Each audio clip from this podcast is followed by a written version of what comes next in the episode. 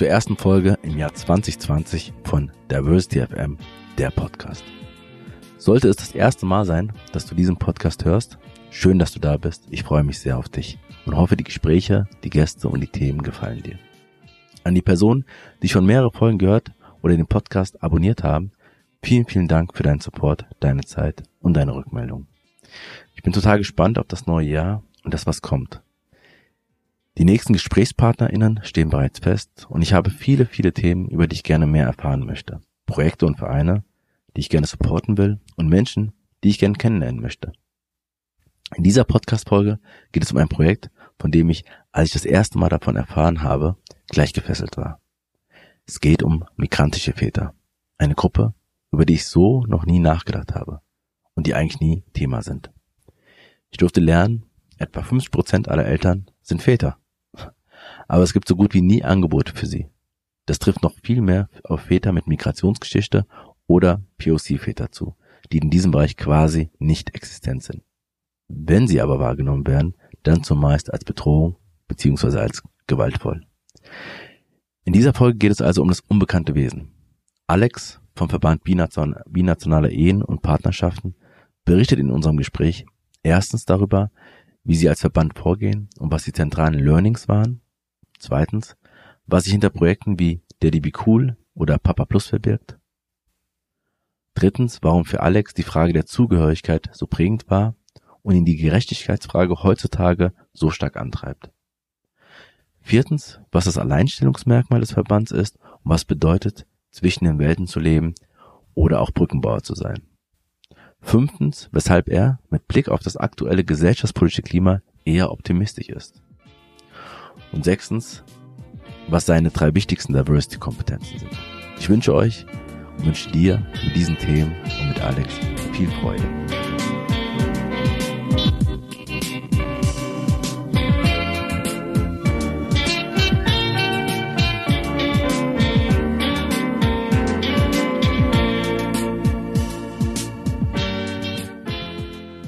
Ja, hallo. Ähm, ich freue mich mal wieder eine Aufnahme zu machen, die fünfte und das mit dem Alex ähm, vom Verband Binationaler Familien und Partnerschaften. Wir sind hier in Frankfurt in eurem Büro, beziehungsweise in deinem äh, Büro.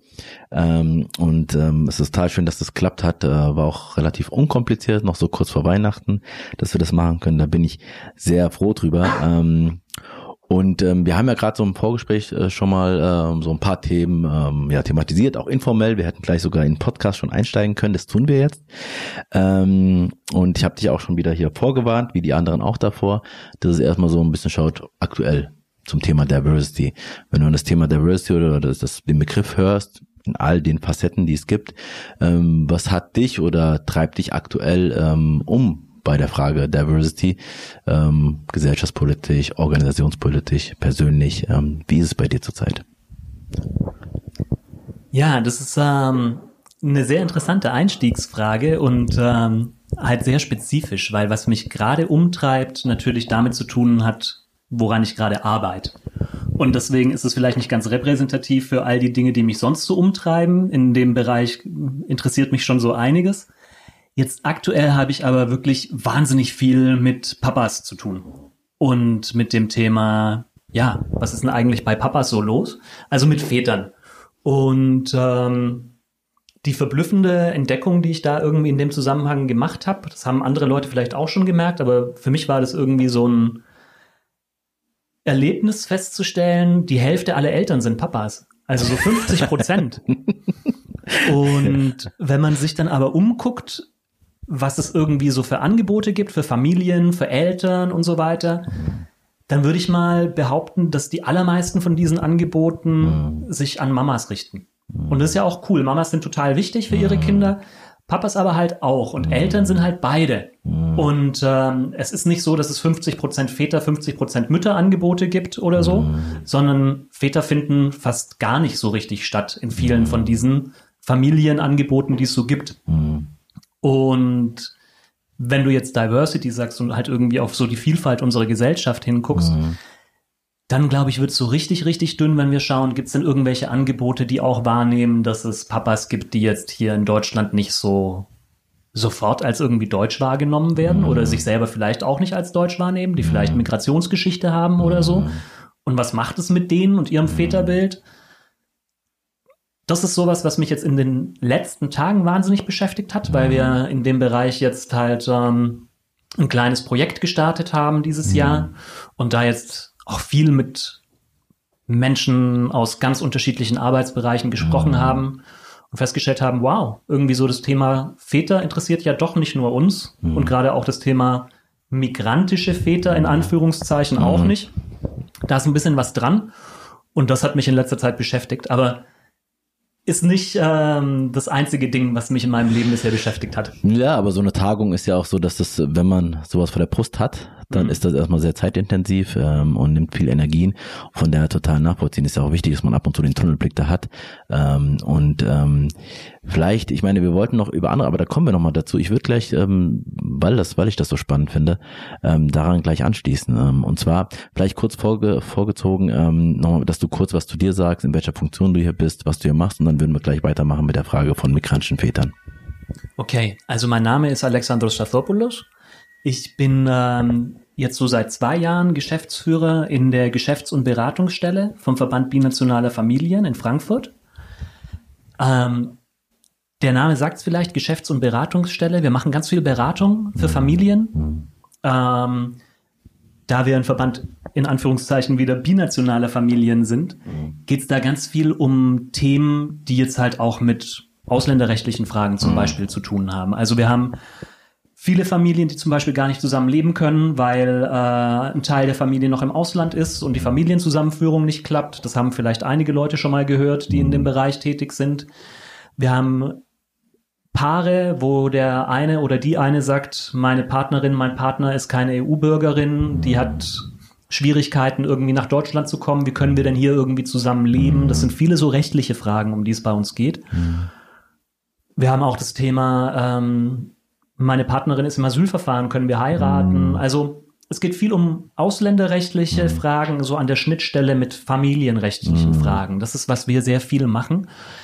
Und dann, wenn es Familien oder Paare mal geschafft haben, in Deutschland zusammenzuleben, kommen natürlich eine ganze Menge Folgefragen. Ja, ja. Also da werden viele Leute auch zu uns geschickt, wo halt andere Beratungsstellen gesagt haben, boah, ihr seid kulturell so unterschiedlich, ihr müsst unbedingt zum Verband binationaler Familien, um dort irgendwie euer Kulturding klar zu kriegen.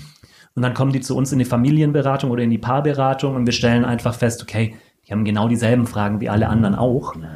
Und da ist halt noch irgendwie so eine Kulturschicht irgendwie so drüber, wo alle als erstes mal da drauf gucken. Das Thema ist vielleicht ganz woanders, aber so dieses Kulturthema wird dann immer gerne mal in den Vordergrund gestellt und wir gucken uns das ein bisschen differenzierter an da sind die Leute meistens auch ganz froh, wenn sie dann mal entdecken, okay. Und Projekte machen wir auch, zum Beispiel dieses Väterprojekt, von dem ich dir erzählt habe. Wir machen aber auch Sachen zu vorurteilsbewusster Erziehung. Also da machen wir Fortbildungen an Kitas zum Beispiel. Wir haben verschiedene Gruppen hier. Wir haben eine Gruppe für Eltern schwarzer Kinder zum Beispiel, wo sich die Eltern halt über unterschiedliche Themen unterhalten können, die jetzt halt gerade in diesem Kreis wichtig sind.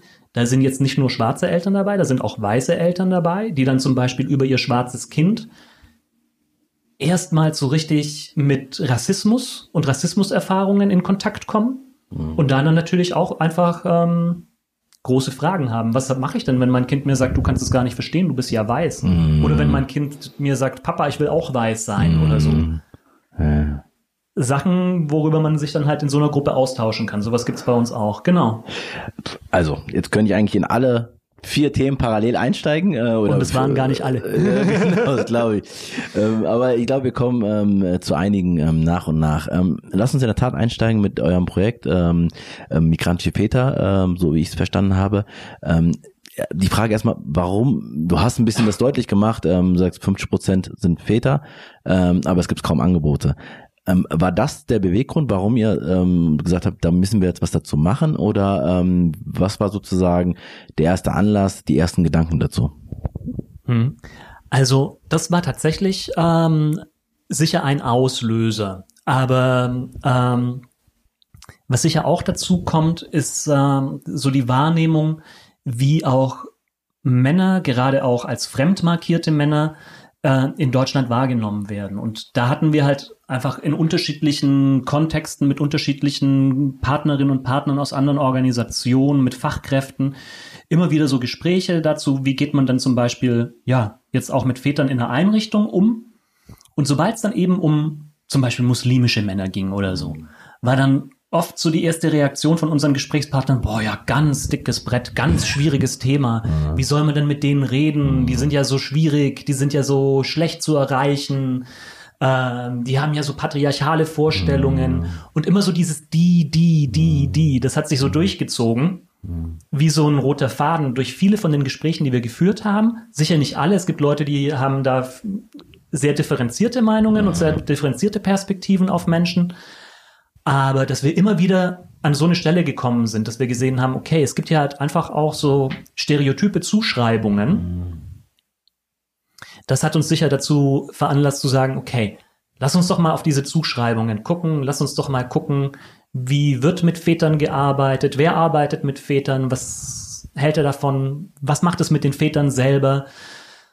Also sich das Ganze mal genauer anzugucken, hat uns einfach interessiert. Und ähm, ja, das machen wir jetzt seit Mai, tatsächlich auch im Rahmen von einem Projekt und es ist sehr spannend. Mhm.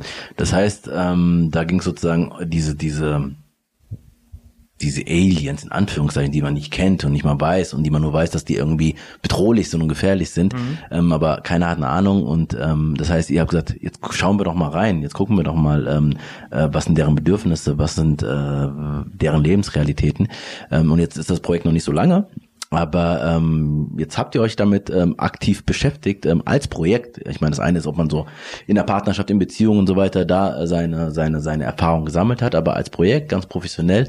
Was sind eure ersten Erkenntnisse, die ihr habt? Also kurz nochmal zu dem Thema, keiner hat eine Ahnung. Das Interessante ist ja, viele Leute glauben auch, sie hätten eine Ahnung anhand von eben wenigen so anekdotischen Hm, ja, genau. Sachen, die sie erlebt haben. Und Anekdoten haben, sind ja meistens auch irgendwie wahr, aber sie bilden halt nicht eine komplette Wahrheit ab. Also dann gibt's halt eben das Bild von den übergriffigen ausländischen Vätern, die irgendwie ihre Kinder nicht zur Schule gehen lassen und die irgendwie das eine oder das andere machen. Und das ist alles ganz schrecklich. Und ähm, das ist auch schlimm. Also das ist Väter, egal welcher Herkunft gibt, die irgendwie ihre Kinder nicht zur Schule schicken wollen oder die ihren Töchtern Sachen verbieten oder so. Das ist nichts, wo wir jetzt irgendwie cool finden.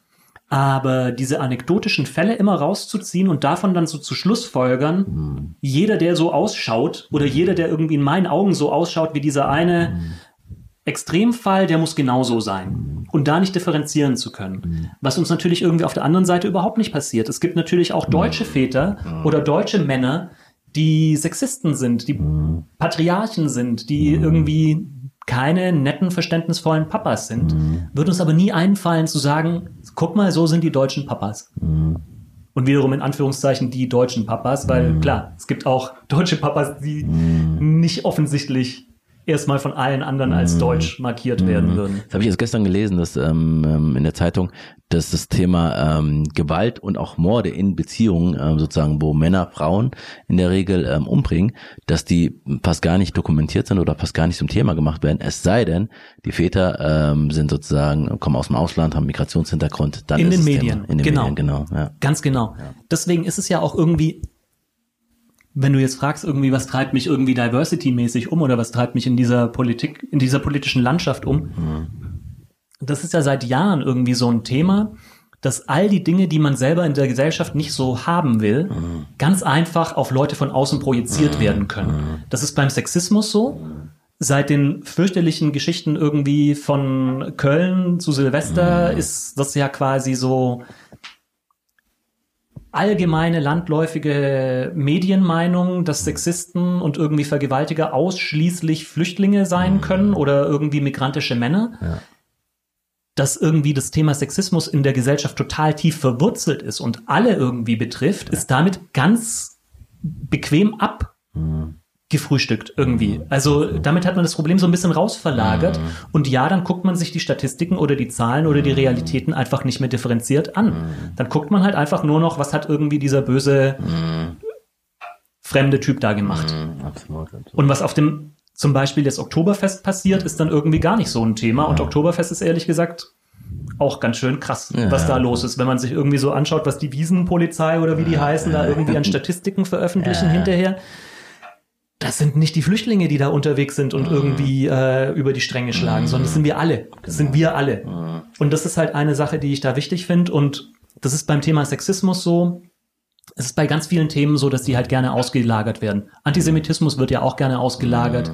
Alles, was man in der Gesellschaft nicht so haben will, ist einfach auf den bösen fremden Mann abzuwälzen. Und dass da ganz viele von diesen fremd ausschauenden Männern überhaupt nicht irgendwie mitmachen und das überhaupt nicht für sich selber irgendwie so überhaupt nicht so sind, das wird komplett vergessen. Die werden alle in einen Topf geworfen. Das war auch bei der letzten ähm, Folge äh, mit Saide zu Les Mikra, bei Les, von Les Mikras, äh, die auch beschrieben hat, sozusagen der Rassismus unter der eigenen, in der eigenen Community und dass man das auch da externalisiert hat, dass man sagt, ja, ähm, Homophobie, Transphobie und so weiter, das alles sind Sachen, die von außen, die von draußen herkommen, die haben die uns gebracht, wir haben keine Probleme bei uns.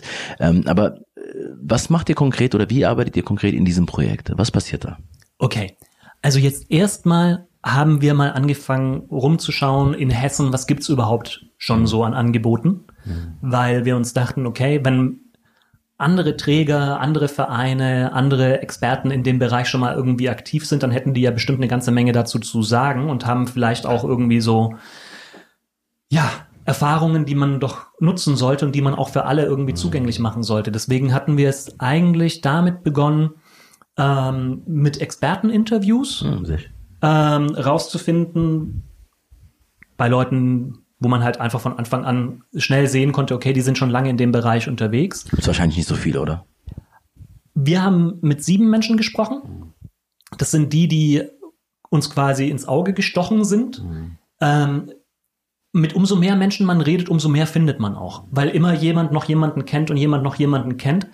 Aber ich glaube, sieben Menschen konnten wir in einem halben Jahr sprechen. Das deutet vielleicht so ein bisschen schon mal darauf hin, okay, es sind jetzt keine tausenden Experten in dem Bereich. So ist es nicht. Aber es gibt schon echt einige Leute, die da schon seit vielen Jahren unterwegs sind und total gute Sachen machen und sehr fit sind. Von diesen Experten wollten wir mal wissen, okay, was habt ihr denn gemacht so in diesem Arbeitsfeld? Habt ihr schon mal mit migrantischen Vätern gearbeitet? Was habt ihr da getan? Was sind aus eurer Perspektive so die Themen, die diese Väter bewegen? Was sind die Herausforderungen, mit denen die konfrontiert sind? Und äh, was bräuchte es eigentlich, um eine migrationssensible Väterarbeit eigentlich auch ähm, gut machen zu können? Und ganz ähnliche Fragen haben wir auch in der Online-Befragung gestellt, die wir äh, versucht haben, so weit wie möglich eben zu streuen an ganz viele verschiedene Einrichtungen, Kitas, Familienzentren, Familienzentren, also Jugendämter, ganz viele. Ähm, da haben wir auch so um die 60 Antworten gekriegt. Von migrantischen Vätern? Nee, von Einrichtungen wiederum. von Einrichtungen. Also wir haben jetzt erstmal angefangen zu gucken, was gibt's für Expertise in dem Feld bisher oder was fehlt noch. Mhm. Das ist sozusagen das, was wir jetzt irgendwie angefangen haben zu schauen. Und ich denke, wenn ich da jetzt mal so zwei Sachen rausfiltern sollte, ist das eine auf jeden Fall, dass 80 Prozent aller Befragten gesagt haben, es gibt nicht genug Angebote für Väter. Das ist tatsächlich so, auch wenn eigentlich die meisten, die geantwortet haben, selber schon in dem Bereich tätig sind. Wir haben die Online-Befragung weit gestreut, da hätte jeder mitmachen können. Mitgemacht haben aber die, die schon in dem Bereich tätig sind und die es interessiert. Das fanden wir schön. Das heißt, es ist eine kleine, aber feine Gruppe, die da mitgemacht hat, die kennen sich aus. Und die haben zu über 80 Prozent gesagt, es ist nicht genug da, wo Väter hingehen können, wo Väter sich austauschen können, wo Väter einen Raum finden, irgendwie, ja, auch über ihre Erfahrungen zu sprechen und vielleicht so in ihrem Vatersein auch gestärkt werden können. Die wollen, viele wollen einfach gerne für ihre Kinder da sein. Das ist auch was, was man eigentlich mal jedem Vater unterstellen sollte. Der will für seine Kinder das Beste. Und wenn die da darüber hinaus was wollen, um da irgendwie besser zu werden in diesem Job, den die da ja auch machen, finden die nichts. Wenn die Probleme haben, wenn die irgendwie Schwierigkeiten haben, ich glaube, du bist ja auch Papa, ich bin Papa, wir kennen das, ich glaube, alle Eltern kennen das. Kinder großziehen ist ein ganz schön harter Job. Ja. Da kommt man immer wieder mal irgendwie an seine eigenen Grenzen und auch irgendwie in Situationen, wo man sich so denkt, so, Mist, das habe ich jetzt nicht gut gelöst oder sogar richtig Mist gebaut selber. Wo gehe ich da hin? Gibt's wenig. Gibt's viel zu wenig irgendwie für Väter und ähm, wenn man das dann jetzt halt auch noch so in Kombination mit dem Bild sieht, was man gesellschaftlich immer noch ganz stark hat von Vätern. Dass die immer so cool sein müssen, dass die immer so stark sein müssen, Männer müssen alles irgendwie selber hinkriegen und so weiter. Ist es ja auch noch so eine Sache, die sich gegenseitig verstärkt. Auf der einen Seite hast du es vielleicht selber eingeimpft, dass du selber als Typ doch alles irgendwie hinkriegen musst. Gleichzeitig gibt es keine Angebote. Und damit bist du dann plötzlich in so einer ganz einsamen Situation, wo du irgendwie ähm, einfach nur mit deinen eigenen Ressourcen klarkommen musst. Und niemand hat irgendwie genug Ressourcen, immer mit allen Herausforderungen klarzukommen. Und nebenbei machst du ja auch noch einen Job. Absolut, ja. ja. Du machst ja auch noch irgendwie eine Berufstätigkeit oder hast irgendwelche anderen Sachen in deinem Leben. Vielleicht hast du auch keinen Job. Auch das ist hart. ja. Und musst auch das unter einen Hut bringen. Das heißt, es gibt sozusagen, das ist die erste Erkenntnis, ähm, und es geht ja nicht nur um Krisen, aber wenn sozusagen eine Selbstreflexion, einen kritischen Blick drauf, ähm, Beratung mit Gleichgesinnten sogar, vielleicht im besten Fall, ähm, dass man vielleicht erstmal gar nicht auf die Idee kommt, weil man so geprägt wurde, man löst die Probleme selber, ähm, das ist das gesellschaftliche Bild, aber selbst, dass ich nicht mal drauf stoße, auf Angebote, ach, das, das geht ja um mich, da könnte ich ja mal hingehen. Das heißt, das ist ähm, das erste Problem, was da Genau. Also auch in den Kitas siehst du ja nur ganz selten irgendwie Fotos von Papas an Ja. den Wänden oder so. Oder auch wenn du irgendwie angeschrieben wirst von der Schule oder von deiner Kita, steht da liebe Eltern. Ähm, sagt ein Kollege von uns, der sich auch schon länger mit der Thematik auseinandersetzt, wenn da stehen würde, liebe Mütter, liebe Väter, hätte es einen ganz anderen Effekt. stimmt. Ja, ja. Aber es steht immer liebe Eltern Ja. und das heißt eigentlich im Subtext auch für Väter, die das lesen, Mama geht hin. Ja, ja. Oder irgendwie Mama sagen, ich gehe dahin. Ja, ja, Bei vielen ist es so im Kopf. Wenn da stehen würde, liebe Mütter, liebe Väter, wäre das schon mal ja. so ein Mini-Ding, was man machen könnte, was da einen Effekt haben könnte. Das stimmt, das ist total spannend. Also, wenn wir bei dem Punkt sind von, ähm, dass es wenig Raum gibt dafür, ähm, dass es äh, wenig Möglichkeiten gibt. Ähm, das heißt, ihr habt die Expertinnen ähm, oder man weiß nicht, ob es meistens Männer waren, aber auf jeden Fall mit Menschen gesprochen, die sich da in dem Bereich auskennen. Ähm, und ihr habt ähm, diese Online-Befragung gemacht mit 60 Rückläufen. Ähm, und das war das erste Ergebnis war, es gibt zu wenig. Das sagen selbst Leute, die da drin arbeiten. Was war das zweite Ergebnis? Na, also so eine andere Feststellung, die wir gemacht haben, wir haben viel danach gefragt, irgendwie gibt es denn spezifische Bedarfe, die jetzt zum Beispiel Männer mit Migrationsgeschichte haben könnten. Und ähm, wir hatten da jetzt zum Beispiel im Kopf, okay, Thema Mehrsprachigkeit, Thema Zugehörigkeit, Thema Identitätsbildung, dass sowas vielleicht für Väter mit Migrationsgeschichte irgendwie so ein drängendes Thema sein könnte, womit die jetzt halt speziell irgendwie in ähm, Beratungen kommen, in Gruppen kommen, sich an Kitas wenden.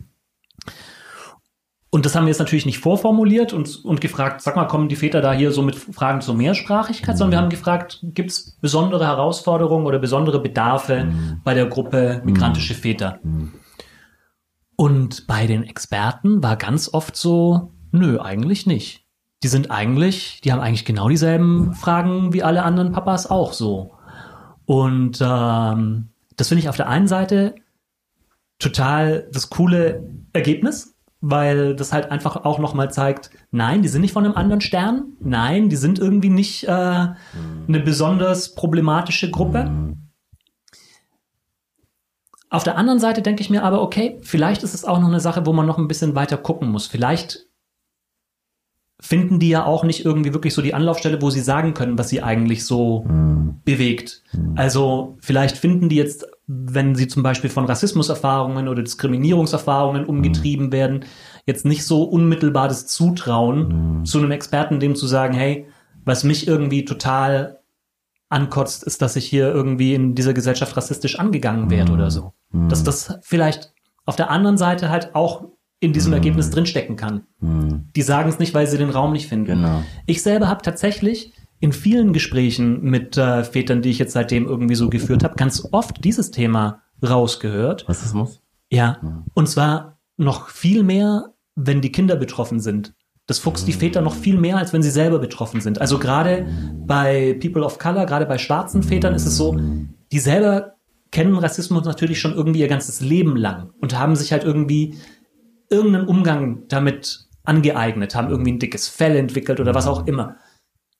Da reden die gar nicht mehr so viel drüber. Das ist für viele von denen vielleicht jetzt, für manche schon irgendwie ein Thema, worüber sie viel reden wollen und auch irgendwie reden müssen, für manche aber auch irgendwie so ein Thema, da reden die nicht. Wenn aber dann die Kinder in der Kita oder in der Schule rassistisch angemacht werden oder wenn irgendwie sich alle, alle Jungs auf dem Schulhof prügeln und nur irgendwie der, der anders ausschaut, wird irgendwie von der Schulleitung rausgezogen und dem sein Vater wird angerufen, um mal zu kommen und zu erklären, warum sein Sohn denn so aggressiv sei. Das macht wirklich viele von den Papas, mit denen ich bisher gesprochen habe, schon hart betroffen. Also, das ist eine riesen Betroffenheit, das ist auch ein bisschen so ein Ohnmachtsgefühl. Was mache ich denn eigentlich da? Wie kann ich denn da meine Kinder stärken, dass die halt irgendwie in dieser Gesellschaft trotzdem klarkommen, auch wenn sie anders ausschauen? Und das Und- ist, das finde ich interessant, weil das eine natürlich ist, dass man selbst einen Umgang damit gefunden hat und vielleicht das irgendwie dachte, jetzt ist das Thema mal abgeschlossen und dann kommt das Thema neu auf, man merkt irgendwie. Und man ist ohnmächtig, weil man kann für sich selber Dinge klären, aber man kann nicht jeden Tag neben dem Kind stehen und dann eingreifen, macht sowieso keinen Sinn, aber diese Ohnmacht auch zu spüren, Ja. ist glaube ich auch nochmal hart. Genau. Und dann halt natürlich auch die Ohnmacht, wenn du dann halt was machen willst, wenn du dann halt irgendwie an eine Schule gehst und dann die Schulleitung darauf aufmerksam machst, hey, das ist nicht in Ordnung, wie hier irgendwie mit äh, meinen Kindern umgegangen wird oder so und die dann sagen so, ja, aber vielleicht hat sich ja auch ihr Kind daneben benommen oder vielleicht dramatisiert ihr Kind da auch irgendwie. Also auch so ein Klassiker irgendwie, das so, ja, so Opfererfahrungen oder betroffenen Perspektiven bagatellisiert werden oder sogar noch umgedreht werden. Irgendwie so, eigentlich ist doch der schuld, dass ähm, der da so angegangen wird von den anderen. Was benimmt er sich auch so daneben?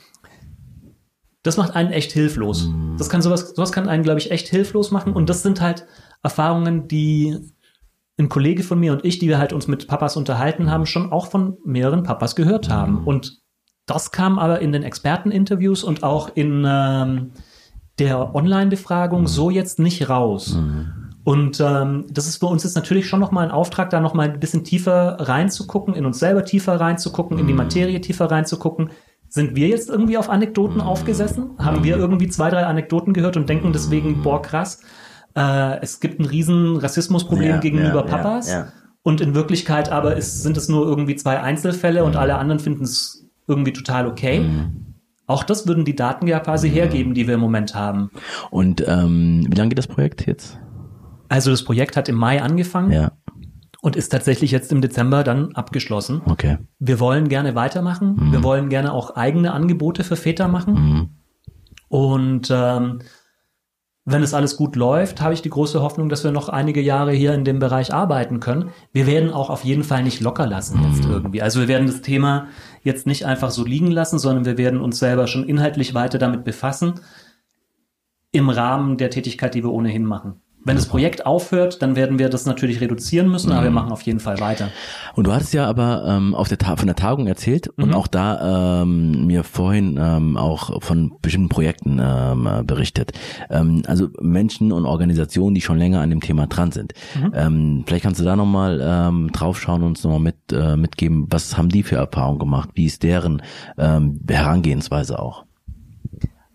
Also auf der Fachtagung, die wir jetzt gemacht haben am 5. und 6. Dezember, da hatten wir ähm, vier beispielhafte Projekte mal irgendwie die Möglichkeit gegeben, sich vorzustellen. Wir haben die während unserer Befragungen kennengelernt, die Kollegen, und die machen super Sachen. Und da dachten wir, es ist einfach total wichtig, dass Leute, die in dem Bereich arbeiten wollen, auch Ansätze kennenlernen, die schon mal ganz gut funktioniert haben.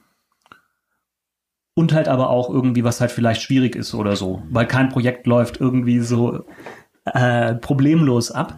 Ähm, ich kann mal irgendwie sagen, das waren vier, das war vom Mehrgenerationenhaus Gallus, also Kinder im Zentrum Gallus auch, äh, das Projekt Papa Plus. Das ist eine sehr, sehr coole Sache. Das Mehrgenerationenhaus hat wahnsinnig viele verschiedene Angebote. Die haben einen Hort, die haben Kitas, die haben Familienberatung, die haben auch eine Musikschule dort. Also die haben ganz viele Anlaufstellen, wo Eltern mit Kindern ohnehin schon da sind.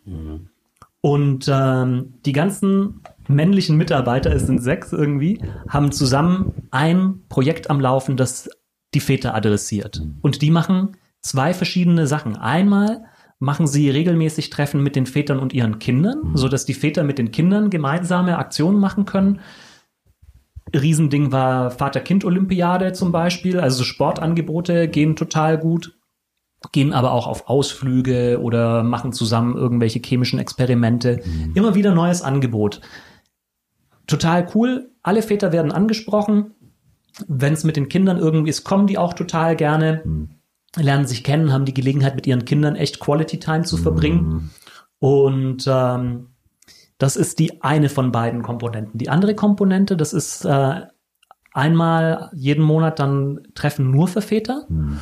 Und da können dann quasi Leute, die an diesen Angeboten vorher teilgenommen haben, mit ihren Kindern dann auch mal tiefer in Sachen einsteigen. Also die können dann halt über Erziehungsthemen reden, die können über alles Mögliche reden, was dann halt wechselnd stattfindet. Mhm. Und das ist halt ein Projekt, wo wir uns gedacht haben, das ist total super. Es sind die Experten, die darin arbeiten, selber Väter, Mhm. selber Menschen mit Migrationsgeschichte, die haben irgendwie einen ziemlich unmittelbaren Draht zu den Teilnehmern, auch sprachlich. Mhm. Also auch wenn irgendwie jemand jetzt noch nicht so gut Deutsch kann, findet er dort jemanden, mit dem er sich halt auf seiner Sprache unterhalten kann. Auch wenn er über Sachen reden will, die er auf Deutsch vielleicht nicht so ausdrücken kann, weil sie für ihn sehr emotional sind oder weil sie für ihn irgendwie ja, einfach kompliziert sind, kann er es auf der eigenen Sprache machen. Voll.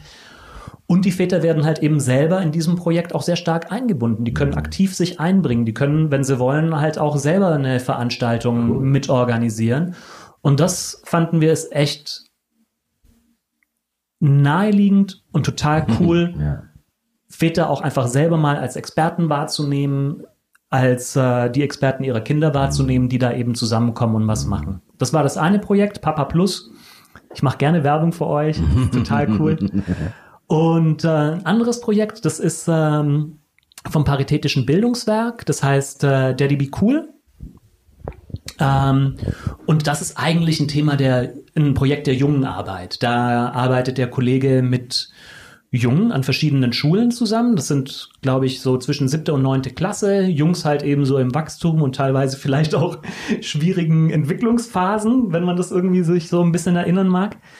Wo es viel um das Thema Männlichkeit geht und wie es, wo es viel um das Thema geht, wie ist es dann irgendwie ein Mann zu sein in der Gesellschaft und so weiter. Und dieses Projekt Daddy Be Cool schaut sich an, wie wäre es, wenn ich mal Vater wäre.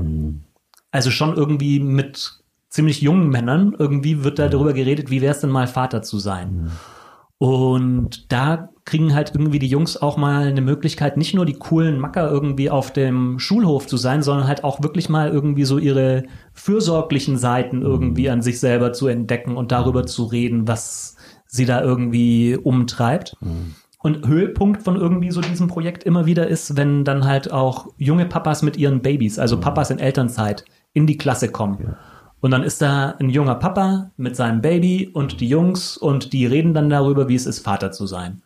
Und die Väter, oft auch eben Väter mit Migrationsgeschichte selber, melden dann zurück teilweise, was die Jungs mich gefragt haben, wie die mich, mich irgendwie wahrgenommen haben, wie dich, die, die mich irgendwie adressiert haben, das ist mir noch nie passiert, dass sich jemand dafür interessiert hat, wie ich dann irgendwie als Vater so meine Rolle eigentlich sehe und wie ich eigentlich meinen Job hier mache und wie ich irgendwie die Fingernägel von dem Baby schneide und wie ich das wickel. Das hat bisher niemanden interessiert, dass ich das mache. Und die Jungs haben mir da irgendwie diese Fragen gestellt, das hat noch nie jemanden gefragt. Das hat noch nie jemand gefragt. Total krass. Also total spannend, ne? dass man sozusagen noch nicht so sozialisiert worden ist, dass man sagt, ach, der, der, der Vater, der Mann, der hat eh nichts damit zu tun, sondern erstmal, er ist hier mit dem Kind in der Elternzeit. Und dann fragt man das auch, was man eine Mutter, die Mutter fragen würde. Total spannend. Also eigentlich so ganz banale Sachen, die Ja. wir wahrscheinlich schon im Erwachsenenalter irgendwie dann schon verlernt haben. Ja, genau. Also so gesehen, tolles Projekt für die Väter, für die Jungs, wo es halt auch wieder, finde ich, sehr stark darauf geht, Räume zu schaffen. Und das, was ich vorher schon gesagt habe. Also Männern, Vätern fehlen oft einfach die Räume, um auch diese Seite, die ja eigentlich jeder Mann, glaube ich, hat, irgendwie so dieses Fürsorgliche, auch irgendwie was Sanftes irgendwie leben zu können und da halt auch irgendwie ähm, einen Anschluss zu finden und nicht damit irgendwie so alleine das halt so im Heimlichen zu tun oder so. Ja, ja. Genau. Also sehr schönes Projekt. Das nächste Projekt wäre gewesen, äh, gemeinsam getrennt erziehen. Das ist äh, vom Väteraufbruch in Marburg.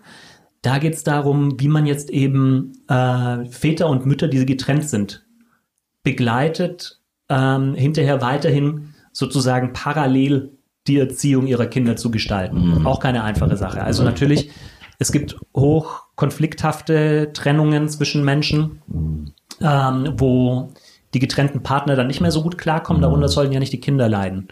Und ähm, der Väteraufbruch Marburg, aber auch andere Organisationen machen dann ähm, etwas, was heißt begleiteter Umgang. Mhm. Da werden dann halt eben die Partner ähm, begleitet und ja, wenn es notwendig ist, kann man dann halt auch eben es so gestalten, dass die sich gar nicht begegnen. Dann wird halt irgendwie eine Übergabe gemacht mit Hilfe von eben einer Organisation wie eben dem Väteraufbruch oder jemand anders.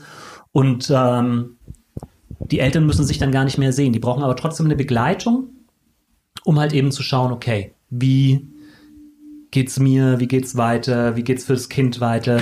Das Kindeswohl ist dann immer im Zentrum, aber natürlich spielen da die Fragen der Väter, die da halt eben vielleicht getrennt sind, die vielleicht ihre Kinder nur ganz selten sehen, die ihre Kinder vielleicht auch nur sehr schwer sehen können, weil das halt eben so aufwendig ist, da die Begleitung zu organisieren, den Ort zu organisieren, die Zeit zu organisieren.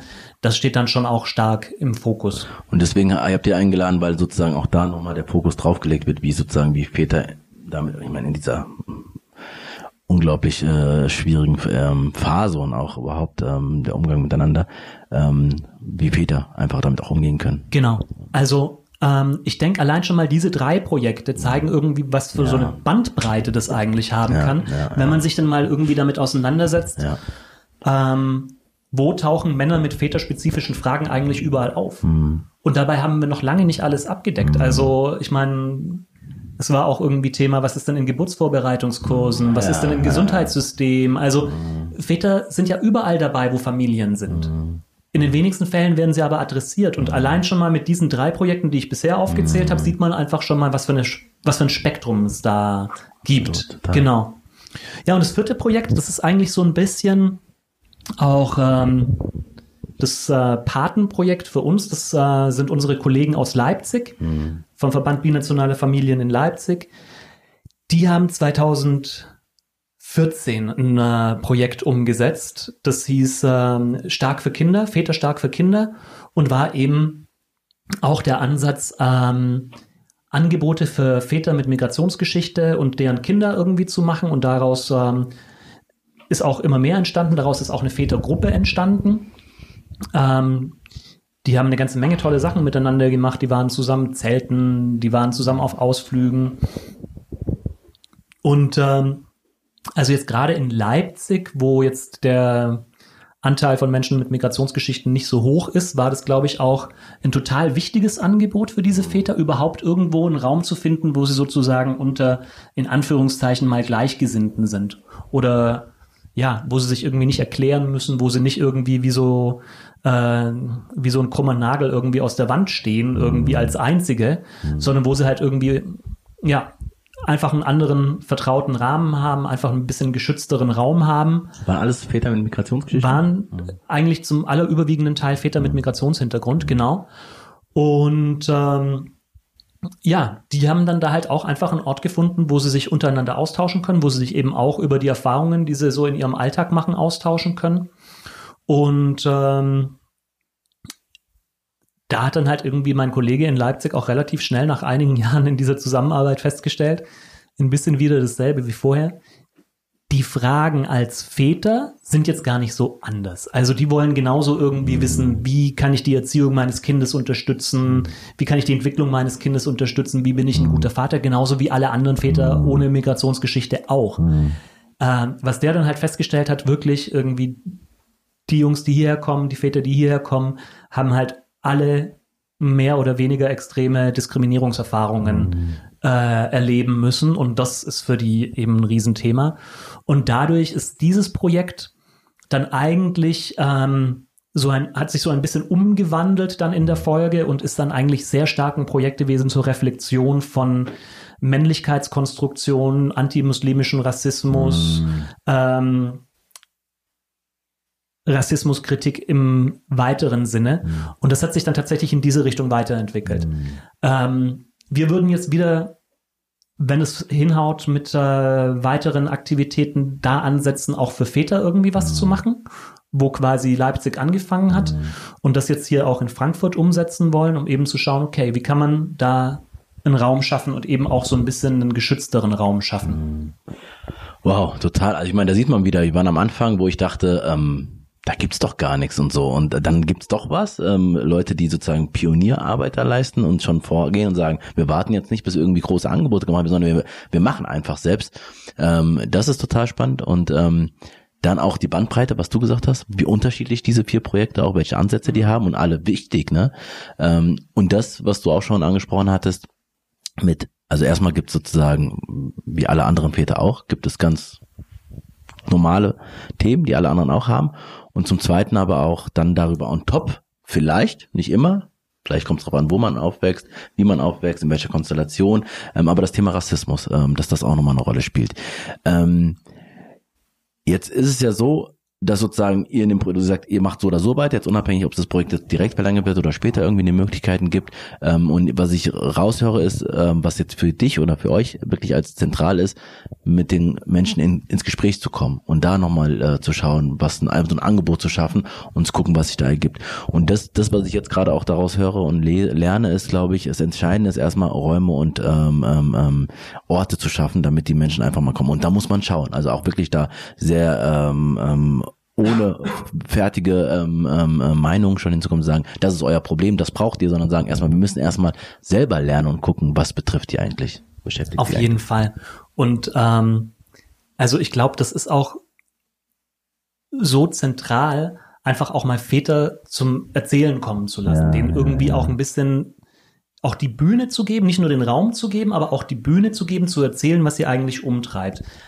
Das ist für uns wichtig, um irgendwie ein vernünftige Angebote entwickeln mhm. zu können. Es ist aber, glaube ich, auch tatsächlich für andere Träger, für die Öffentlichkeit wichtig, tatsächlich mal Menschen auch wirklich kennenzulernen, die hinter mhm. irgendwie so diesem Bild im Kopf sind von mhm. irgendwie dem, kommen wir wieder zurück zu irgendwie diesem äh, Topos vom fremden Mann, mhm. die sich hinter diesen Bildern eigentlich verbergen. Da sind mhm. nämlich echte Menschen irgendwie und die machen echte Erfahrungen. Mhm. Und wenn die dann mal erzählen und dann halt irgendwie da auf einem Podium sitzen oder so und erzählen, was die halt irgendwie erleben als Väter, wie es für die ist, Vater zu sein, wie es vielleicht für ihre Väter damals noch irgendwie anders war, Vater mhm. zu sein, als für sie selber heute. Mhm. Da merkt man, wie wahnsinnig viel irgendwie auch bei Zuhörern passiert und auch aber auch bei den Vätern selber passiert. Die reflektieren mhm. da vielleicht zum ersten Mal irgendwie auf so eine Art drüber. Das kann total emotional sein, mhm. für die Zuhörer auch total. Mhm. Und ähm, also das wäre für uns auf jeden Fall ein Ansatz zu sagen, okay, so kann man vielleicht auch noch mal ein bisschen die, äh, den Blick schärfen. Mhm. Darauf irgendwie, was sind eigentlich migrantische Väter, was sind eigentlich Väter, wie divers sind die eigentlich, mhm. wie, wie verschieden sind die eigentlich. Mhm. Und ja, hinter jedem von denen steckt irgendwie ein einzelner richtiger Mensch genau. und nicht irgendwie so eine Gruppe von irgendwie den fiesen Patriarchen, die ja. ähm, zu Hause irgendwie mit der Faust auf den Tisch genau. knallen. Weil das ist wirklich eine Schublade. Das ist eine Schublade, wo wir gerne aufmachen würden und wo wir halt einfach die Leute, die da drin festhängen, ja. irgendwie bisschen rausholen wollen. Und ähm, das machen die am besten selbst. Am besten machen die es, wenn die halt eben ja. selber auch irgendwie die Bühne kriegen. Total schön. Also das Bild auch mit der Schublade, dass ihr sozusagen die schon ein bisschen geöffnet habt, dass andere die schon ähm, auch weiter geöffnet haben, ähm, aber dass wir sozusagen noch gar nicht richtig wissen, wer alles in dieser Schublade ist, in welchen ja. Facetten auch immer. Ähm, vielen Dank nochmal für den Einblick in dieses äh, Projekt und in dieses Thema, äh, weil irgendwie, ja klar, für mich persönlich ähm, ist es auch irgendwie ein Thema gewesen individuell, aber ich habe auch nie so auf diese Art und Weise drüber nachgedacht. Äh, also als mich, äh, also über mich als ähm, migrantischer oder POC-Vater oder überhaupt meine Rolle als Vater, sondern ich mache da was, ich habe da großartigen Spaß, manchmal ist es anstrengend, all diese Sachen, ähm, aber ähm, gesellschaftlich, das eine ist gesellschaftlich, das andere ist sozusagen, wie ich mich darin wahrnehme, ist total wichtig auch darüber, sich selbst mal zu reflektieren und da auch Orte zu schaffen. Von daher habe ich selber persönlich auch ein großes Anliegen daran, äh, dass man, dass ich da mehr erfahre und auch mehr lernen kann. Ähm, was ich mich die ganze Zeit gefragt habe bei all diesen Projekten, die du beschrieben hast, und auch dem, bei, bei dem, was ihr macht, ist gerade auch letztes, wie gesagt, das dritte, das vierte, die vierte Folge war mit Saide von Les Mikras und die Frage von Mehrdimensionalität, Mehrfachdiskriminierung, ähm, also inwiefern die Frage von schwulen Vätern ähm, oder ähm, queeren Vätern oder, also es ist ja sozusagen erstmal ähm, der, der, der Mann sozusagen ähm, als ähm, in, in der Rolle, ähm, ist das, war das irgendwo, ist das irgendwo aufgetaucht als Thema? Ähm, habt ihr damit zu tun gehabt? Hat euch das erreicht? Also wir haben das Thema auf jeden Fall auf dem Schirm von Anfang an gehabt. Und äh, wir haben auch irgendwie versucht, Experten aus diesem Bereich schon mal irgendwie zu finden, haben aber den Kontakt so jetzt leider noch nicht so herstellen können. Und ähm, natürlich ist die Schublade noch viel größer als die, die ich angefangen habe. Also stecken noch sehr viel mehr Menschen in Schubladen. Du hast jetzt eine Gruppe erwähnt, also queere Väter, äh, Väter mit unterschiedlichen sexuellen Orientierungen. Wir haben Väter mit körperlichen Beeinträchtigungen noch gar nicht irgendwie genannt. Es gibt natürlich noch sehr viel mehr Gruppen, mit denen man irgendwie auch nochmal diversitätssensibel irgendwie umgehen müsste. Und das wäre wichtig. Und äh, wir denken die schon mit. Ähm, würden jetzt aber erstmal tatsächlich auf diese große Gruppe der Väter mit Migrationsgeschichte eingehen, weil wir glauben, das ist vielleicht auch einfach, wie soll man sagen, irgendwie so die erste Tür, durch die man durchgehen kann, auf einem Weg zu mehr Diversität, Sensibilität. Also wenn wir da jetzt schon mal die Erfahrungen sammeln und niemanden ausschließen, der uns auf dem Weg irgendwie dann natürlich begegnet. Also wir würden unglaublich gern natürlich auch äh, andere Väter, die mit anderen, wie soll man sagen, Ungleichheitsmerkmalen irgendwie ähm, ausgestattet sind, mitnehmen. Mhm. Ähm, genau, aber es ist jetzt kein Projekt für queere Väter. Mhm. Ähm, oder nicht dezidiert. Die können auf jeden Fall mitmachen. Wir wollen auf jeden Fall schauen, wie man da vielleicht auch noch mehr Kontakte knüpfen kann. Weil, also, ich bin auch total überzeugt davon, dass man halt irgendwie in den Bereichen sich irgendwie tummeln soll, wo man sich selber gut auskennt. Mhm. Und da, wo man sich nicht auskennt, gibt es Leute, die kennen sich wahrscheinlich mhm. schon aus. Also da bin ich mir sicher, Du hast Las Migras genannt, mhm. äh, da gibt es sicher ja, Leute, die vielleicht in dem Bereich sehr viel fitter sind mhm. und die dann mhm. vielleicht auch gute Kooperationspartner mhm. wären, wenn sie da genau. dann Interesse haben, mit denen man dann was machen kann. Das wäre vielleicht auch eine Idee, dass man dann überlegt, in Kooperation irgendwie die mhm. Dinge zusammenzubringen, wie er das teilweise schon macht. Das ist ohnehin ähm, eine Sache, die für uns in diesem Projekt komplett äh, zentral ist, dass wir halt in Netzwerken arbeiten wollen. Mhm. Also wir können überhaupt nicht ja. irgendwie für alle Väter ja. in Hessen, für ja. alle Väter in Deutschland irgendwie vernünftige Angebote schaffen. Also das kann kein einzelner Träger. Mhm. Aber wir würden uns total freuen, da eben mit vielen anderen Organisationen, die sich für dieses Thema interessieren, auch irgendwie in Austausch zu kommen, in mhm. Kontakt zu kommen, zu schauen, hey, was macht ihr alles? Mhm.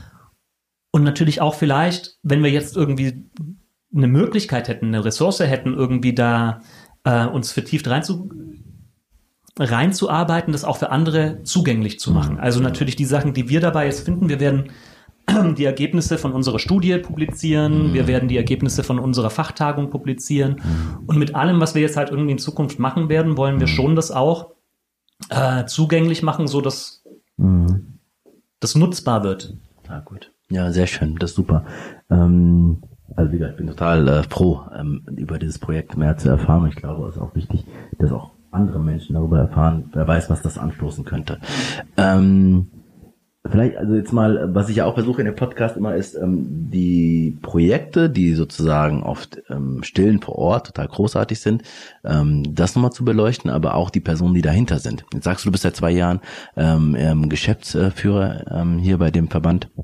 Ähm, ist es so, dass das Thema Diversity ähm, oder auch die Frage von Migration, die Frage von äh, Väterrollen und so weiter und so fort ähm, irgendwie schon immer dein Thema war? Also war sozusagen, ähm, oder war es eher sozusagen so ein bisschen spontan oder zufällig auf dieses Thema gekommen? Also vielleicht nochmal ein bisschen um, uns mitzunehmen, ähm, wie dein, dein sozusagen Herleitung zu dem, was du jetzt machst, ist. das Thema ist ja auch sehr breit. also das Thema ist ja auch wahnsinnig weit, das Feld ist riesig und ähm, so gesehen kann ich, glaube ich, schon sagen, dass ich mich schon immer damit befasst habe tatsächlich. Also in unterschiedlichen Kontexten und mit unterschiedlichen, ja, Perspektiven. Aber eigentlich schon seit ich klein bin, ist das irgendwie für mich ein Thema. Ähm, vor allem so auch aus der Frage der Zugehörigkeit, glaube ich, kam das für mich sehr stark. Ähm, so als Kind, denke ich, ist es für Menschen total wichtig, irgendwie zu wissen, wo sie mhm. dazugehören. Und das war für mich halt einfach nie so richtig einfach zu beantworten. Nee? Nö. Mhm. Also ähm, zumindest seit ich dann in die Grundschule gekommen bin, ich glaube, da ist es mir dann irgendwie so zum ersten Mal aufgefallen, dass ich irgendwie nicht deutsch bin mhm. oder dass es sowas gibt wie deutsch und nicht deutsch, ja. sondern dass ich halt irgendwie ein Ausländerkind bin, dessen mhm. Name niemand aussprechen kann. Ja. Äh, ich am Anfang auch nicht, schreiben konnte ich auch nicht, mhm. fiel mir total schwer mit fünf mhm. und äh, geht mir bis heute noch irgendwie manchmal so, dass ich nachdenken muss und ja. Leuten das buchstabieren muss, mhm. genau. Also da ist mir dann schon aufgefallen, Zugehörigkeit ist irgendwie eine schwierige Sache. Gleichzeitig wurde ich aber auch immer irgendwie aufgerufen, eine Zugehörigkeit irgendwie äh, zu bekennen. Mhm. Also von Verwandten in Griechenland wurde ich immer gefragt, wo ist denn besser, hier oder in mhm. Deutschland? Mhm. Oder in Deutschland wurde ich dann, wenn ich größer geworden bin, gefragt, so, aber bist du denn überhaupt noch Grieche oder bist du denn schon Deutscher und so? Also mhm. irgendwie ist man dann immer so in so einem Rechtfertigungsding. Also so diese Zugehörigkeit ist ein Riesenthema. Mhm. Für mich selber habe ich irgendwann mal gemerkt, okay, ich kann das für mich jetzt so nicht beantworten, aber trotzdem, Leute wollen es immer irgendwie wissen oder es kommt immer wieder irgendwie als Thema. Also der Unterschied wahrscheinlich, dass du mal gesagt hast, mal das, mal das, mal gar nicht drauf geantwortet hast, bist genau. Genau, also ziemlich ja. genau so, mal das, mal das. Ja. Und wenn die Leute mich dann halt am Telefon fragen, äh, warum ich eigentlich so gut Deutsch kann, dann sage ich halt auch immer wieder was anderes. Also manchmal sage ich, ja, ich gebe mir halt Mühe hm. oder ja, kommt schon vor, dass halt auch irgendwie Leute mit ausländischen Namen ganz gut Aber Deutsch pass können. Passiert nicht mehr so oft jetzt, oder? Doch, tatsächlich. Also passiert immer noch, wenn Leute mich halt nicht kennen und ich irgendwo zum ersten Mal anrufe, passiert es schon noch ganz regelmäßig. Und ja, also das ist, wie gesagt, so für mich schon immer irgendwie ein Thema gewesen. Hm. Auch irgendwie von der Grundschule habe ich halt irgendwie Grundschulempfehlungen bekommen, äh, nicht aufs Gymnasium zu gehen. Klassiker. Ja. Weil klar, meine, Migra meine bildungsfernen äh, Gastarbeitereltern mm. mich ja daher sicher nicht hätten fördern können mm. und so weiter. Ist ein Klassiker, haben mm. ganz viele Leute erlebt. Das ist auch so eine Sache, die ich jetzt halt so mit den Jahren festgestellt habe. Das war nicht nur bei mir so, das war mm. bei ganz vielen so Gastarbeiterkindern so. Ja, ja. Und ähm, so gesehen war das dann für mich halt auch irgendwie so ein Zugehörigkeitsangebot oder ein Identifikationsangebot, Gastarbeiterkind oder mhm. Ausländerkind zu sein, wo ich dann mhm. irgendwann festgestellt habe, okay, da ist vielleicht irgendwie so eine Gruppe, wo ich irgendwie hinpasse oder wo mhm. ich irgendwie hingehöre. Und, und eine Zeit lang war das sozusagen deine Gruppe, deine Schublade, wo du gesagt hast, da, da fühle ich mich. Im Kopf so ein bisschen. Mhm. Im Kopf so ein bisschen, denke ich schon. Mhm. Und äh, von daher ist es natürlich dann auch einfach aus diesem Thema der Zugehörigkeit und irgendwie des Wunderns darüber, warum ist Zugehörigkeit eigentlich irgendwie so ein Thema, dann halt auch irgendwie eine Frage der Gerechtigkeit geworden irgendwie, weil ich habe mhm. dann natürlich auch festgestellt, okay, diese diese Schublade oder diese Gruppe, wo ich mich jetzt irgendwie zugehörig fühle oder irgendwie reingesteckt wurde, der Ausländerkinder, ist halt auch sehr differenziert, ist halt auch sehr verschieden. Mhm. Und ähm, ja, also aus irgendwelchen Gründen kriegen meine Freunde alle schlechtere Noten und mhm. ähm, und das, das heißt, das, während der Schule war der ja schon sehr präsent in der einen oder anderen äh, Phase, mal mehr, mal weniger. Ähm, und wie war es danach, also nach mhm. deiner Schule? Was hast du dann gemacht? Ja, also tatsächlich dann während dem Studium habe ich tatsächlich sehr früh angefangen in studiert? verschiedenen. Ich habe äh, Politik und Soziologie studiert mhm. und habe also quasi schon studienbegleitend sehr früh angefangen, in, äh, bei Bildungsträgern zu arbeiten, wo es halt irgendwie um Projekte ging zum Thema äh, Integration durch Qualifikation und so. Da ging es darum, irgendwie Jugendliche mit Migrationshintergrund in Ausbildung zu bringen.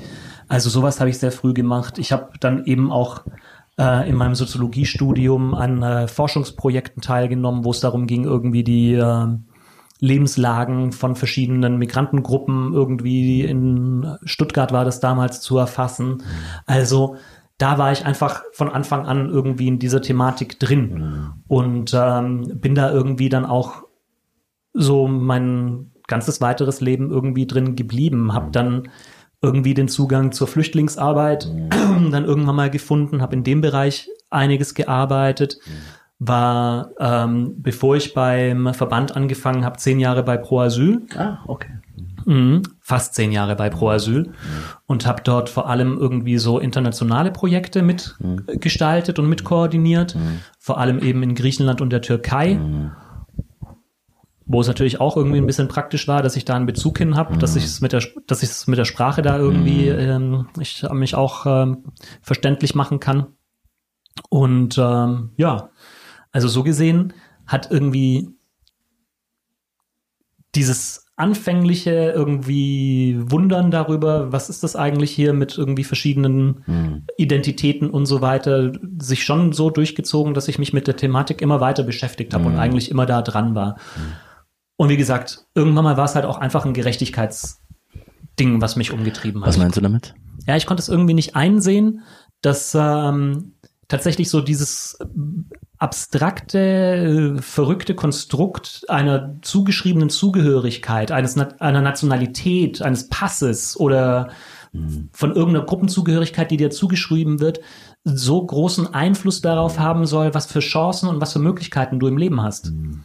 Und ähm, ich selber habe mich dann schon irgendwie relativ früh als relativ privilegiert im, innerhalb dieser Gruppe irgendwie empfunden, weil es haben halt viele Sachen geklappt, mhm. viele Sachen ähm, musste ich nicht erleben. Dadurch vielleicht auch, dass ich jetzt irgendwie nicht optisch als Nicht-Deutscher auffall mhm. und auch irgendwie sprachlich nicht als Nicht-Deutscher auffall. Mhm. Da müssen Leute erst irgendwie über meinen Namen stolpern, mhm. bis sie dann halt irgendwie auf den Trichter kommen.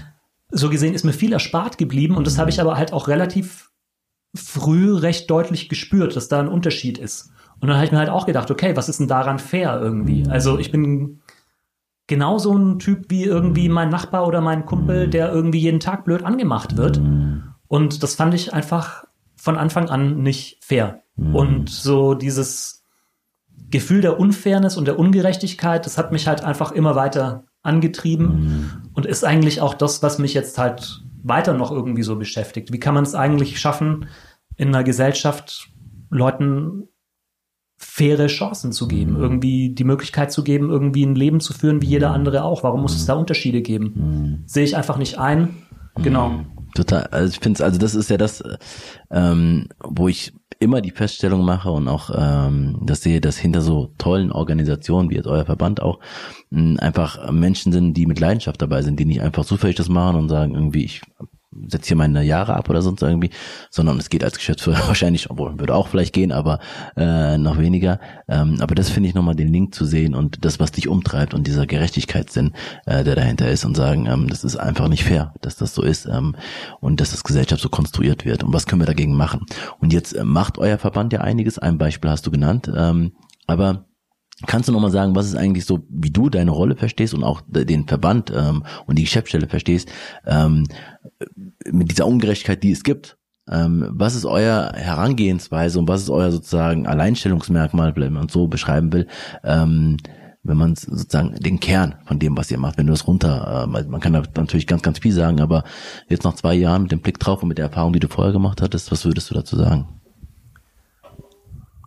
Also ein Alleinstellungsmerkmal vom Verband binationale Familien jetzt wieder, ich sage den Begriff nochmal, liegt vielleicht gerade darin, also ähm, dass man weder hier noch da irgendwie so ganz ist und dass man halt irgendwie so Familien hat, die teilweise ganz unterschiedliche Bezüge in ihrem Familienleben haben. Also die jetzt nicht nur deutsch sind oder nicht nur türkisch sind oder nicht nur griechisch sind oder nicht nur nigerianisch sind, sondern irgendwie so zwischen den Welten leben. Und es können ganz viele verschiedene Welten sein. Das ist so eine Sache, die bei uns im Verband irgendwie total ähm, zur DNA des Verbands einfach gehört. Also das ist irgendwie so ein Alleinstellungsmerkmal. Und dieses zwischen den Welten leben ist einerseits natürlich eine Herausforderung. Also ich denke gerade eben auch für Kinder und für Jugendliche, die halt irgendwo sich einen Platz in der Welt suchen müssen, ist das manchmal vielleicht gar nicht so einfach.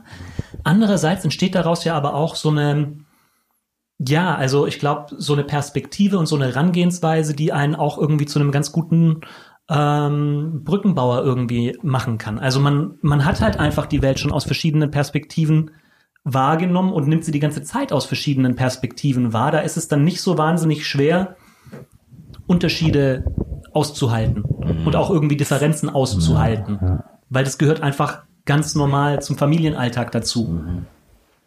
Fängt beim Essen an irgendwie, weißt du? Also fängt an kleinsten Sachen an, wo man sich halt irgendwie über Sachen und über Geschmäcker und über mhm. Vorlieben halt einfach schon mal streiten kann in der mhm. Familie. Und ich glaube, das ist halt ähm, so ein, so ein Skillset ein bisschen, was halt viele von unseren Mitgliedern, viele von den Leuten, die bei uns halt irgendwie im Verband aktiv sind, mitbringen aus irgendwie so der Familiengeschichte, mhm. aus der Familienerfahrung, die auch für die Gesellschaft eigentlich total wertvoll sein können. Mhm. Also einfach Differenzen aushalten, Konflikte aushalten, da in der Lage sein, irgendwie zwischen verschiedenen Positionen zu vermitteln. Mhm. Und ähm, das würde ich jetzt mal für den Verband als mm, total. so eine Besonderheit vielleicht sehen. Total. Und ich meine, ich finde es auch die Übertragbarkeit, die du schon gemacht hast, das, was wir in der heutigen Zeit eigentlich brauchen. ähm, Unsicherheiten, Differenzen ähm, und so weiter, Widersprüche auszuhalten und auch damit umzugehen, ist sozusagen ja zentral ähm, in der schnelllebigen äh, Welt, in der wir leben. Ähm, und wenn wir schon dabei sind, ähm, uns das nochmal anzuschauen, jetzt gerade Binationalität, Binationalität Interkulturalität, ähm, all das ähm, ist ja ähm, Sprengstoff in der Zeit, in der wir leben. Vielfalt ist ähm, sozusagen wird ähm, ist ein polarisierendes Thema.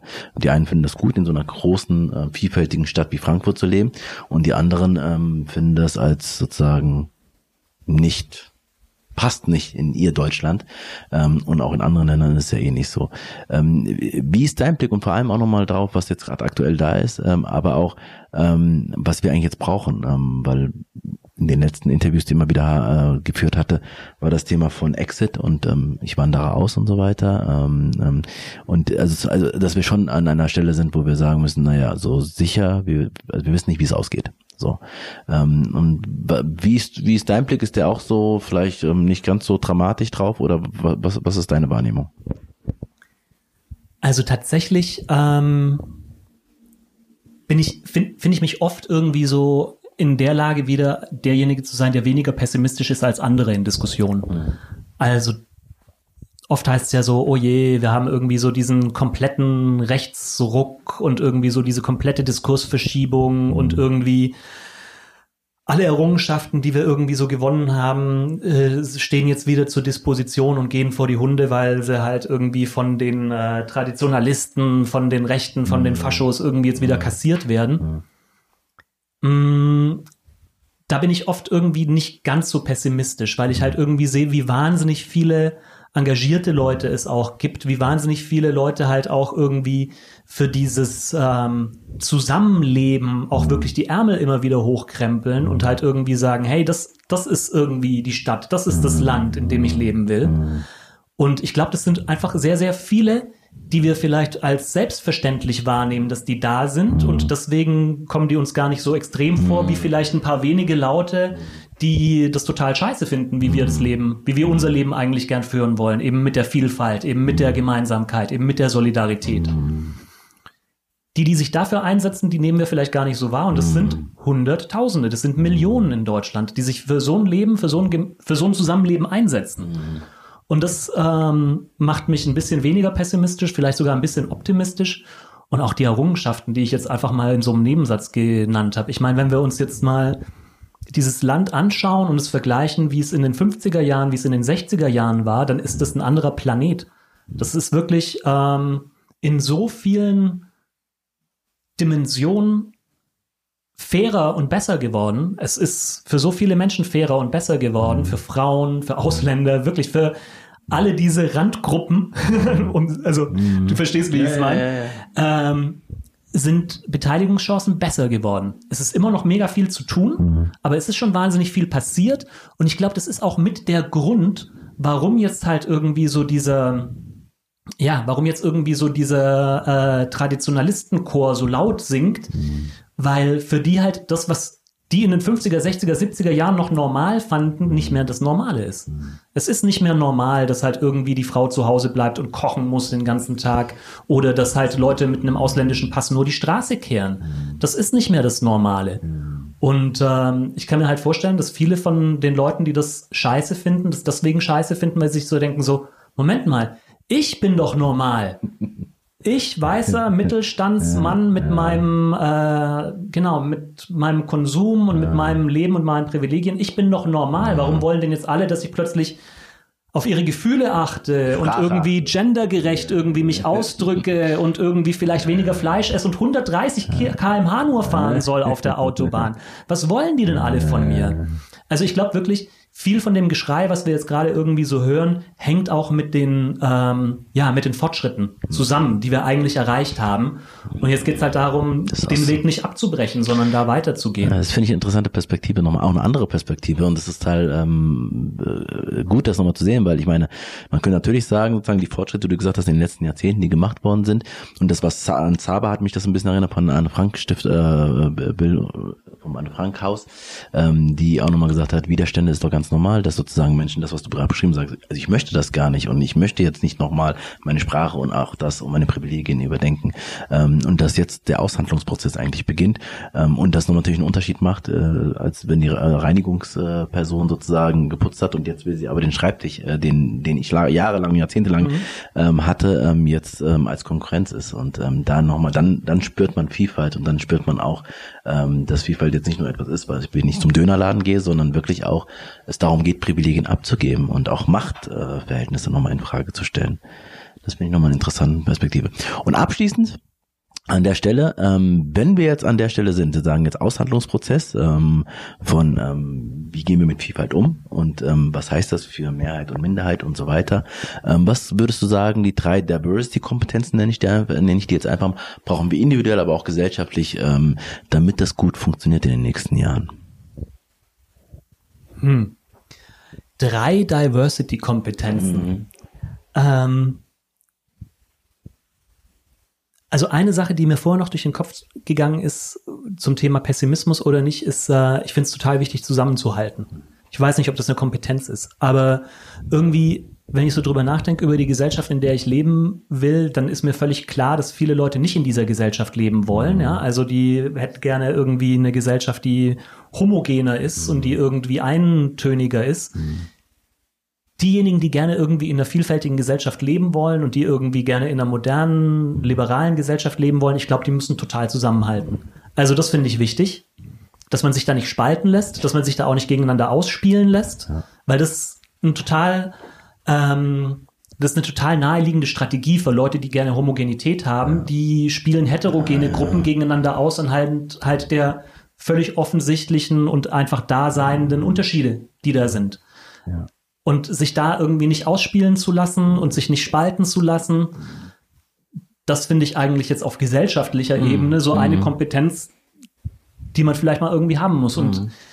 es passiert leicht, dass man halt irgendwie ähm, Sachen so gegeneinander ausspielt. Also wir hatten es vorher vom Väterprojekt. Es mhm. passiert leicht zu sagen, oh, es gibt nicht genug äh, Angebote für Väter, da muss es mehr geben und deswegen muss es dann halt weniger für Mütter geben. Mhm. Also man kommt schnell in so eine Spirale rein, bei auch ganz berechtigten Interessen, mhm. da aber immer so ein bisschen Blick drauf zu haben, dass man da halt jetzt nicht irgendwie sich spalten lässt mhm. und dass man halt jetzt nicht irgendwie immer sich in Konkurrenz zueinander mhm. sieht, obwohl man doch eigentlich einen ähnlichen Wunsch ja. für diese Welt ja, und für diese, für diese Gesellschaft hat.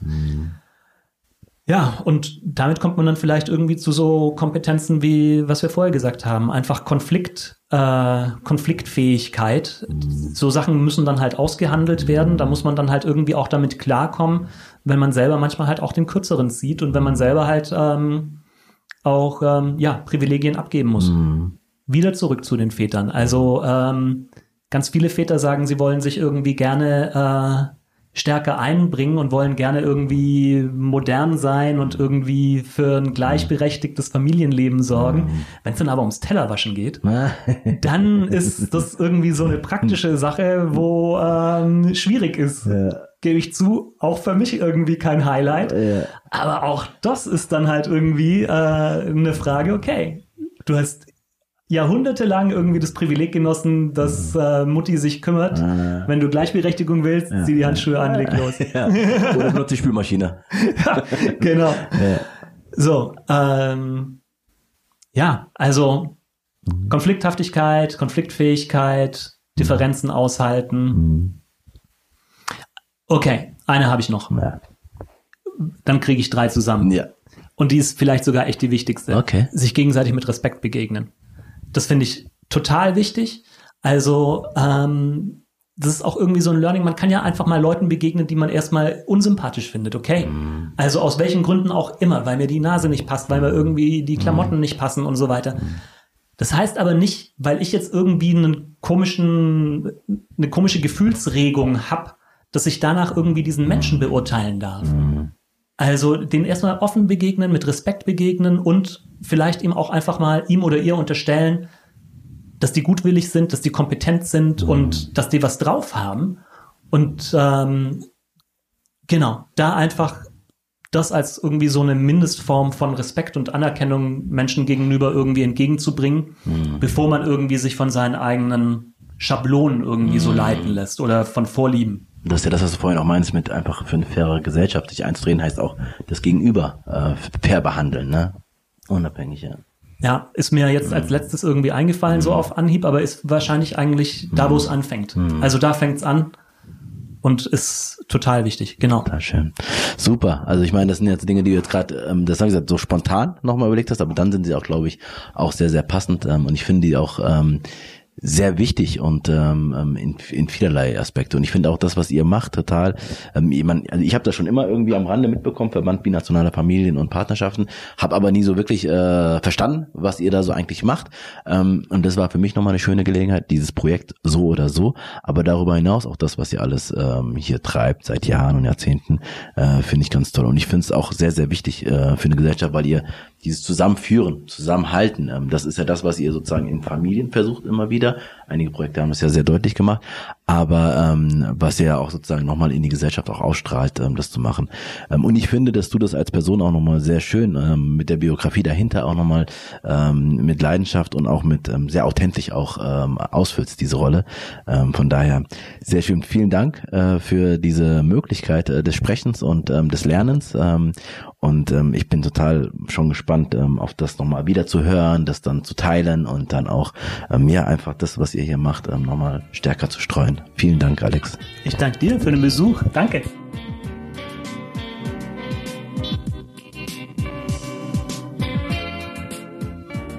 Und hast du auch mehr über das unbekannte Wesen erfahren? Ist es nicht total wertvoll, dass der Verband sich diesem Thema nähert? Und das auf eine so einfache Weise indem sie die wenigen ExpertInnen fragen, die bereits dazu arbeiten. Meine wichtigsten Erkenntnisse aus dem Podcast-Gespräch mit Alex. Erstens, wie wenig Väter im öffentlichen Bewusstsein eine Rolle spielen. Wie selten es eine Selbstverständlichkeit ist, sie als aktiven Part der Familie wahrzunehmen. Und wie wenig Raum es für Väter gibt, um sich auszutauschen, Tipps zu holen und auch über die eigenen Grenzen zu sprechen. In den letzten Jahren ist zum Beispiel mit dem Elterngeld politisch einiges in die richtige Richtung gegangen. Väter bringen sich mehr ein und das ist auch gut so. Jedoch braucht es noch viel mehr. Projekte wie Daddy Be Cool oder Papa Plus sind positive Beispiele und ich hoffe sehr, dass sie weiterhin und mehr Unterstützung erfahren. Der Verband möchte zweitens die Schubladen öffnen, in der migrantischen Väter oft festsitzen. Und alleine in dem Podcast wird deutlich, wie vielfältig migrantische Väter sind und dass sie in der Regel dieselben Sorgen, Freuden und Herausforderungen haben wie alle anderen Väter auch. Hinzu kommen jedoch drittens Diskriminierungserfahrungen, die insbesondere in dem Leipziger Projekt beschrieben werden. Und dies passiert ja vor allem über die Zuschreibung, die über diese Gruppe, insbesondere muslimische Väter, gemacht werden. Umso wichtiger ist es, die Menschen in, dieser, in ihrer Vielfältigkeit sichtbar zu machen und für sich selber sprechen zu lassen. Es ist zumindest ein Weg, damit das öffentliche und mediale Bild zumindest etwas zurechtgerückt wird.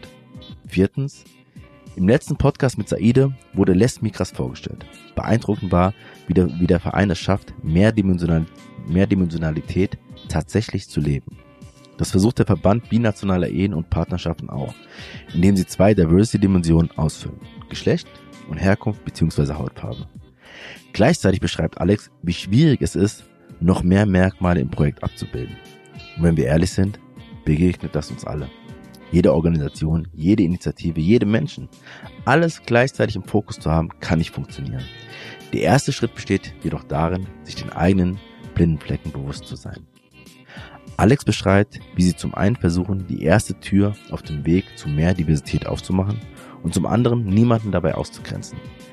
Ein einzelner Träger kann nicht für alle etwas anbieten, sagt Alex zu Recht. Umso wichtiger, dass sie im Bündnis und im Netzwerk arbeiten. Das halte ich in der heutigen Zeit zentral für Diversity. Sich des eigenen Alleinstellungsmerkmals bewusst zu sein und mit anderen, die in anderen Themen stark sind, zusammenzuarbeiten. Um es auf eine kurze Formel zu bringen, Vielfalt funktioniert nur in Vielfalt. Anstrengend, ja, aber wertvoll. Fünftens, Zitat Alex. Da ist mir dann aufgefallen, Zugehörigkeit ist irgendwie eine schwierige Sache. Man ist immer in einem Rechtfertigungsdruck. Das beschreibt wohl sehr gut, wie sich sehr viele Menschen in diesem Land fühlen. Viele Fragen, große Ungewissheit, ständige Rechtfertigung, viele Versuche des Erklärens. Ob das überraschenderweise gute Deutsch, die ständige Buchstabiererei des eigenen Namens oder die jährliche Frage, ob man Weihnachten zu Hause feiere. Banale All Alltagssituationen von Menschen, die als nicht deutsch gelesen werden. Alex hat in der Grundschule eine Gruppe gefunden, zu der er sich schlussendlich zugehörig gefühlt hat. Gastarbeiterkind bzw. Ausländerkind. Und begründet das auch mit der Feststellung, dass alle seine Freunde schlechtere Noten oder keine Empfehlung für das Gymnasium bekommen haben. Unglaublich, wie oft ich diese Geschichten schon gehört habe. Es ist fast schon eine kollektive Erfahrungswelt. Und an diesem Beispiel, das für so viele andere, das für so viele andere steht, kann Mensch lernen. Ungleiche Behandlung führt zu Gruppenbildung und einem Zugehörigkeitsgefühl, das die Gesellschaft nicht immer haben will. Sechstens ist, ist, an die, ist an dem weiteren Lebensweg von Alex interessant. Er wollte nicht akzeptieren, dass Zuschreibungen wie Hautfarbe oder der Pass so entscheidend für den Lebens Lebensweg sind. Und so wurde die Zugehörigkeitsfrage zu einer Gerechtigkeitsfrage und führte ihn selbst beruflich zu Pro Asyl und dann zum Verband binationaler Ehen und Partnerschaften. Toll, wenn aus der Unfairness, die man selbst erfahren hat, eine Kraft entsteht, die dazu führt, die Gesellschaft besser zu machen. Passt doch voll rein in die Kategorie stille Helden, oder? Siebtens, die Brückenbauer, die zwischen den Welten leben. Eine sehr schöne Beschreibung des Verbands. Und dazu eine so wichtige. Differenzen aushalten, Konflikte aushalten, in der Lage sein, bei Konflikten zu vermitteln. Alles Kompetenzen, die viele Personen mit Migrationsgeschichte, schwarzen Menschen oder Personen in binationaler oder bikulturellen Beziehungen tagtäglich lernen. Eines zieht sich achtens durch diesen Podcast. Die Frage, wie die Interviewten die Gesellschaftssituation wahrnehmen. Dabei sieht es Alex ähnlich wie Saba in der zweiten Folge. In den letzten 50 Jahren wurden viele Fortschritte erzielt. Die Gesellschaft ist fairer als in den 60er Jahren, Minderheiten haben mehr Rechte und das führt auf der anderen Seite bei der Mehrheitsgesellschaft zu Unzufriedenheit. Saba hatte damals dazu gesagt, Widerstände sind absolut vorprogrammiert. Wenn man den beiden folgt, geht es also nicht darum, sich über die Widerstände und den lauten Traditionalistenchor zu wundern oder sich sogar aufzuregen, sondern daran zu arbeiten, dass die erreichten Errungenschaften erhalten bleiben und weiter ausgebaut werden. Die wichtigsten, die drei wichtigsten Diversity-Kompetenzen für Alex beschreiben neuntens, wie das eventuell klappen könnte. Erstens, zusammenhalten. Zweitens, konfliktfähig sein. Und drittens, sich gegenseitig mit Respekt behandeln. Ich kann diese drei Schlagworte fett unterstreichen und bin mir sicher, dass sie zentrale Fähigkeiten sind, um die aktuelle Spaltung und Polarisierung zu überwinden. Das Projekt über migrantische Väter hat mich hellhörig werden lassen. Deswegen habe ich Alex angesprochen. Erfahren und lernen durfte ich so viel mehr. Alex, ich danke dir vom Herzen für die gewonnenen Erkenntnisse und für euer Engagement. Es ist so großartig, dass es euren Verband gibt. Und ich finde, du vertrittst ihn mit deiner Geschichte, deiner Reflektiertheit und deiner Sprache wirklich sehr authentisch. Da passen Personen und Organisationen mal wie die Faust aufs Auge. Und natürlich will ich mich auch äh, bei dir fürs Zuhören bedanken.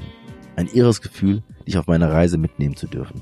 Auch im Jahr 2020. Es gibt Kraft und macht Mut für mehr.